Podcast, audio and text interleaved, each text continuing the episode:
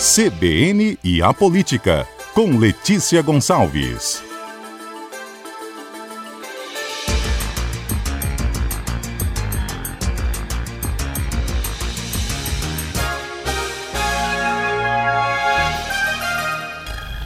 Oi, Letícia, tudo bem? Bom dia, boa tarde. Já eu também estou errando, Mário. Boa tarde, oi, Mário. Também uhum. eu tô confundindo, realmente eu falo de manhã às terças-feiras e à tarde às quartas, mas a gente vai se ajustando. Com certeza. Boa tarde, Mário. Boa tarde aos ouvintes da CBN. Indicação de político para cargo público é algo que sempre existiu e, na medida do possível, pode até ser republicano. Vai que é um quadro preparado, uma pessoa técnica. Pode ser. Nem sempre, ou na maioria das vezes, não é, né, Letícia? E agora está havendo alguma desavença ou desentendimento com o pessoal da FUNASA? É, Mário, o que está havendo é que o governo federal, o governo Lula, decidiu acabar com a FUNASA, que é a Fundação Nacional da Saúde. Esse órgão existe desde 1991 e tem superintendências nos estados. Tem uma superintendência da FUNASA aqui no Espírito Santo, o prédio fica localizado na Praia do Canto, e aí, o que aconteceu ao longo do tempo, principalmente no último governo, no governo Bolsonaro, é que a FUNASA foi loteada por indicações políticas. A maioria dos superintendentes é, era indicada pelo Centrão, que é aquele grupo de partidos que nossos ouvintes devem ouvir falar muito aí, né, nesse termo Centrão. É um grupo de partidos fisiológicos que, basicamente, assim, apoia é, qualquer governo, desde que receba ali os cargos e as verbas que solicitou. Ah, mas isso pode, isso tem, tem gente desse tipo em, em vários partidos, é verdade, não é exclusividade do Central, mas a gente está dizendo que a principal característica desses partidos é essa. Em outros partidos pode ter gente também que, que faz essa política do tomar lá da cá, mas proporcion, proporcionalmente o Centrão tem mais pessoas desse perfil. E então acaba apoiando qualquer governo de diferentes partidos, né? O governo da ocasião, desde que o governo, digamos, saiba lidar com esse grupo de partidos. O Centrão não é um bloco partidário formal, não está escrito em nenhum lugar aqui, estamos assinando aqui, somos o Centrão, mas é assim que é. Existe o Centrão, esse grupo de partidos que faz esse, esses pedidos, faz esses pedidos mais incisivos por cargos e verbas, aí de uma de forma que pode ou não ser republicana. E aí a gente está falando principalmente aí do PL, do Progressistas, que é o PP, o Republicanos, tem também o PSD, D de dado, o PTB, são alguns dos principais partidos aí do Centrão. E aí o governo Bolsonaro, no início, estava meio, né, tentou fazer uma, uma relação com o Congresso diferente, por bancadas temáticas, bancada dos evangélicos, bancada das armas, e não, não pelos partidos, mas não deu certo. E aí o Bolsonaro teve que se render ao Centrão e entregou muita coisa para o Centrão. Não vou dizer como Lula, nunca antes na história desse país, que a gente teria que fazer um levantamento, o Centrão sempre foi é, agraciado, digamos assim, por quaisquer governos, mas o governo Bolsonaro, como ele começou a tentar fazer uma coisa diferente, ele foi vendo que foi ficando enfraquecido, acabou assim, entregou os anéis, os dedos, né, tudo bem, a gente não está falando das joias aqui agora, não é caso, mas é, acabou cedendo muita coisa para o Centrão. E uma das coisas foi a FUNASA, a Fundação Nacional da Saúde, que a maioria dos superintendentes foi indicada aí por integrantes do Centrão, e aqui no Espírito Santo não foi diferente. E aí é, foi o PSD que indicou o superintendente, que está no posto até hoje, inclusive, desde 2020. O nome dele é Ayrton Júnior. E aí eu conversei, inclusive, com, com o superintendente anteontem, ele disse, olha, sou filiado ao PSD desde 2016 e fui indicado para cá pelo PSD mesmo. Antes de ele assumir a superintendência, ele era sócio administrador de um restaurante self-service em Vila Velha. E ele, no currículo dele, que inclusive está no site da FUNASA, tem lá os cursos de especialização que ele fez. Ele é formado em administração de empresas, mas ele tem vários cursos que têm a ver com especialização em fabricação de cachaça. A FUNASA não tem nada a ver com cachaça, nem com self-service. A Fundação Nacional da Saúde ela tem o objetivo de atender municípios com até 50 mil habitantes, é, promovendo ações aí de saneamento básico, que envolve tanto esgotamento sanitário quanto fornecimento de água potável. E aí, assim como aqui no Espírito Santo o PSD indicou esse superintendente, esse currículo aí que eu falei, isso aconteceu em outros estados também, tipo coach motivacional, parente, cunhado do político cicrano. E aí as coisas, obviamente, que já não andavam muito bem na FUNASA e que degringolou de vez. Por exemplo, tem um caso que a reportagem do jornal Estado de São Paulo revelou, que apelidou de o esquema dos poços. A FUNASA, junto com outros órgãos do governo federal, essa reportagem saiu no ano passado, é, foi cavar, fazer poços, né, para que a população do, do, Nordeste, de alguns estados do Nordeste, tivesse acesso à água potável. Cavou os, os poços e não botou bomba para poder tirar a água de lá. Então ficou aquele monte de poço que não serve para nada. Tem poço, não tem água. E aí, para completar, ainda pegaram mais verba para fazer mais poços sem ter terminado os, os primeiros poços. E sem contar que drenou muito recurso do orçamento secreto aí pela FUNASA, aquelas emendas parlamentares, os, é, vários parlamentares destinavam milhões de dinheiros em emendas para a FUNASA, e como o nome diz, o orçamento secreto não tinha muita transparência sobre o destino desses, desses recursos, e, e também foi, foi um recurso destinado aí mais de 600 milhões sem, sem critério técnico. Assim, talvez os critérios foram tão técnicos quanto o, na hora de indicar os superintendentes.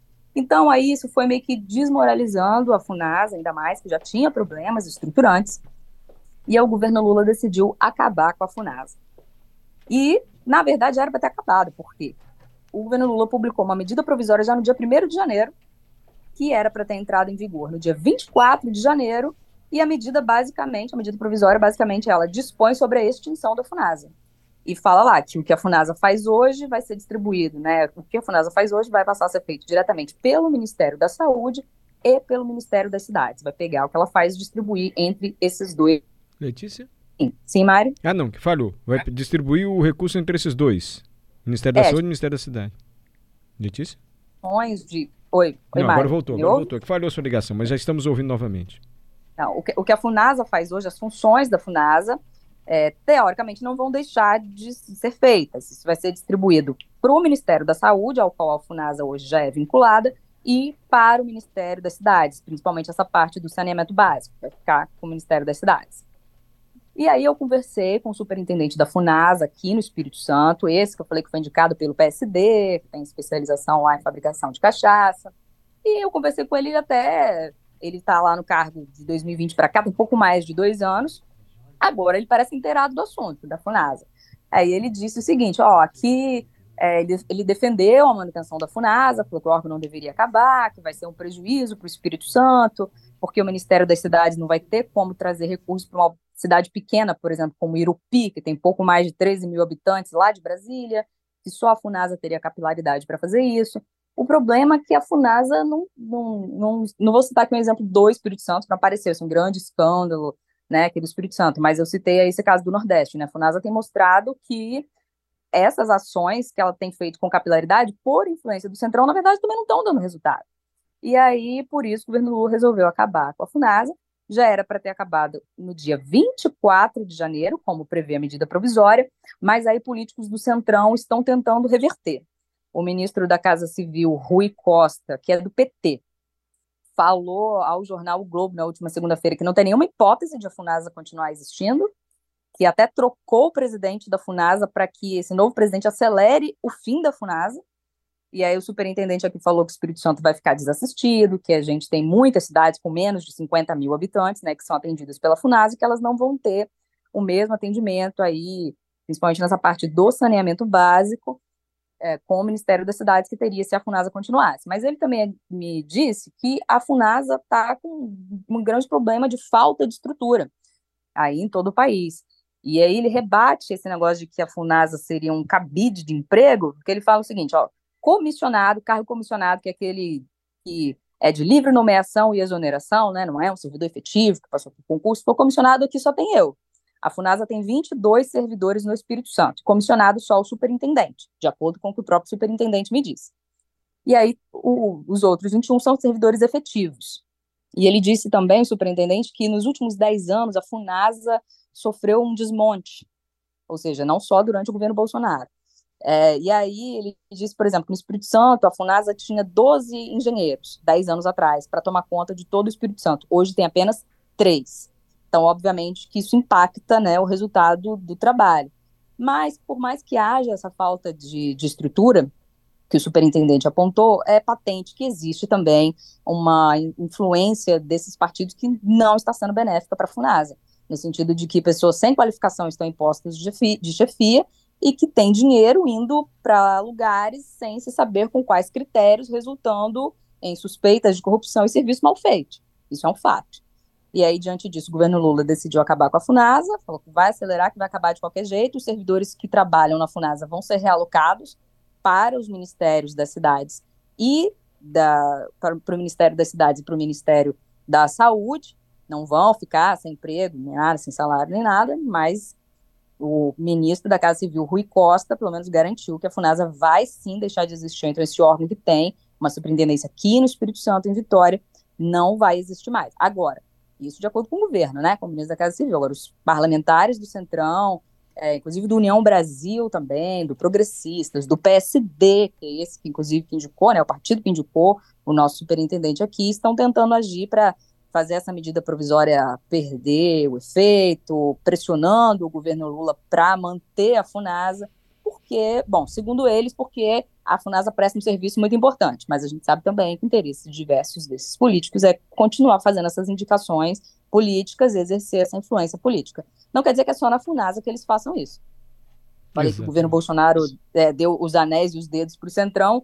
É, o, o Lula, digamos que o governo Lula, por enquanto, é, com o Centrão, com o governo Lula, perdeu alguns anéis, mas está mantendo os dedos, assim, né? Perdeu, por exemplo, o Fundo Nacional de Educação, que é um fundo bilionário, que repassa recursos para prefeituras e estados, isso estava na mão do Centrão no governo Bolsonaro, o Centrão já perdeu, a FNDE não está mais sob influência do PP, né, do Progressistas, que é um partido do Centrão, e agora está em vias de perder a FUNASA, que o governo decidiu até acabar com a FUNASA de vez. Isso está gerando uma reação no Congresso. Então vamos ver se a, a, afirmação aí do ministro da Casa Civil vai se manter intacta, né? Que ele disse que a Funasa vai acabar de qualquer forma. Perfeito, essa é a análise da Letícia. Agora seria interessante também se fosse feito com transparência. A gente saber quem indicou o diretor de qual órgão público. Ó, fulano foi indicação de determinado senador, fulano foi indicação de determinado deputado. Porque assim o eleitor também poderia cobrar de quem fez a indicação. Né? E isso não é tão transparente assim, né, Letícia? É, e a questão também são, é, a pessoa tem que preencher alguns requisitos, né? Ah, é, é, quem indicou foi o deputado fulano, ele indicou, sei lá, o primo dele. Por quê? É. Que é, sabe, que tem uma formação acadêmica e uma atuação profissional que não tem nada a ver com a função daquele órgão. Qual, qual o sentido disso? Ah, bem, a nomeação não é ilegal, porque é um cargo comissionado de livre nomeação, e exoneração tem alguns requisitos básicos, claro, mas não tem essa exigência assim, ah, o currículo tem que ter tais itens para essa pessoa ser aprovada, não é um processo seletivo. Então, acaba passando, como eu falei, tem até coaching motivacional, que é superintendente da FUNASA em estados do Brasil aí. Então, eu conversei inclusive ontem com o futuro presidente da Munis, que é o prefeito de Batiba, Luciano Pingo, tem essa notícia também. A Munis é a Associação dos Municípios do Espírito Santo. Próximo dia 31, sai o Vitor Coelho, que é prefeito de Cachoeiro, e entra o Luciano Pingo, prefeito de Batiba, como presidente.